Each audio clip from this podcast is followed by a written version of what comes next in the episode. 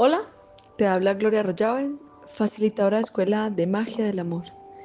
En este proceso de reprogra amarte, el arte de aprender a amar conscientemente, ya vamos en el propósito 9 de estos 40 propósitos de las 40 semanas para aprender a ser aún más felices.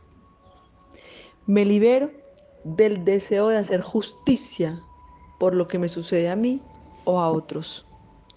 Comprendo que en la vida todo sucede por amor. El único propósito es el aprendizaje. El deseo de hacer justicia, el deseo de venganza disfrazado por el ego. De lo que llamamos las falsedades capitales del ser humano, todas son complicadísimas.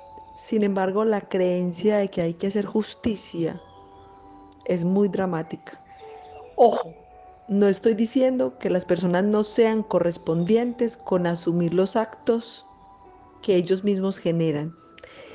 El tema aquí dramático es que tú es el que desees hacer justicia con un deseo de venganza. El resultado que produce esto es lucha. Entonces estás tomando el papel del justiciero, de la víctima, que se llena de odios por creer que hay una injusticia, que hay que vengarse, que hay que quitarse, que hay que hacer justicia.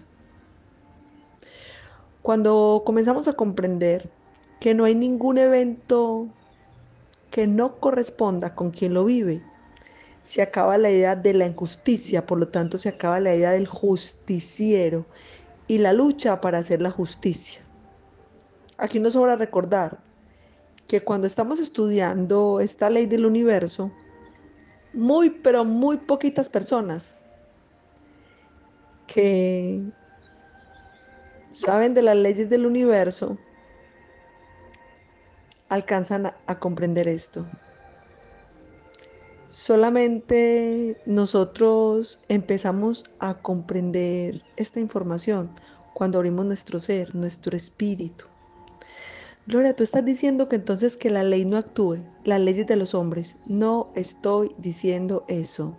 Ojo, no estoy diciendo eso. Estoy diciendo que la rabia, el malestar y el deseo de venganza, de lo que llamamos hagan justicia, es de la ignorancia. Una cosa es que una persona se haga correspondiente con, por ejemplo, ir a una cárcel, con cumplir algo que ella misma generó por eso en este nivel evolutivo existe el castigo. En algunos países la pena de muerte. ¿Por qué? Porque se hicieron correspondientes. Una cosa es que alguien se haga correspondiente y otra cosa es que yo me crea el justiciero. ¿Qué es lo que sucede? Que la mayoría de las personas, a no tener ni la más remota idea de que existen las leyes del universo, deciden tomar justicia por mano propia esto genera resultados en tu vida y no sé si lo has podido verificar, un deseo de venganza, un odio, una rabia, las ganas del desquite. Cuéntame si generaron buenos resultados en tu vida. Sería chévere que me contaran si alguien una venganza, un desquite, una ira, una rabia le generó buenos resultados. Me gustaría que nos compartiera cómo hizo para llegar ahí porque si nosotros esto que le estamos explicando a una persona no lo puede comprender, entonces va, a asumir su puesto de ignorancia. Entonces, ¿qué? Que me hagan de todo. Y entonces, ¿qué? ¿La justicia qué? ¿Y para qué sirve la justicia? Y entonces, no se trata de justicia, se trata de correspondencia. ¿A qué se van haciendo correspondiente a las personas que van generando ciertas circunstancias en la vida. Cuando nosotros nos liberamos definitivamente del deseo de convertirnos en justicieros, el justiciero es el que se desquita. El justiciero es el que con ignorancia tiene como función romper estructuras, romper esquemas, defender a alguien con rabia y con odio, Es imposible pensar que la agresión traiga paz. Es imposible pensar que la guerra traiga paz. Es imposible pensar que la venganza traiga paz. Y mucho menos que traiga paz a nuestro interior. Así que ese deseo de hacer venganza, ese malestar, esa rabia, esa ira, no necesitamos ser justicieros de nada ni de nadie.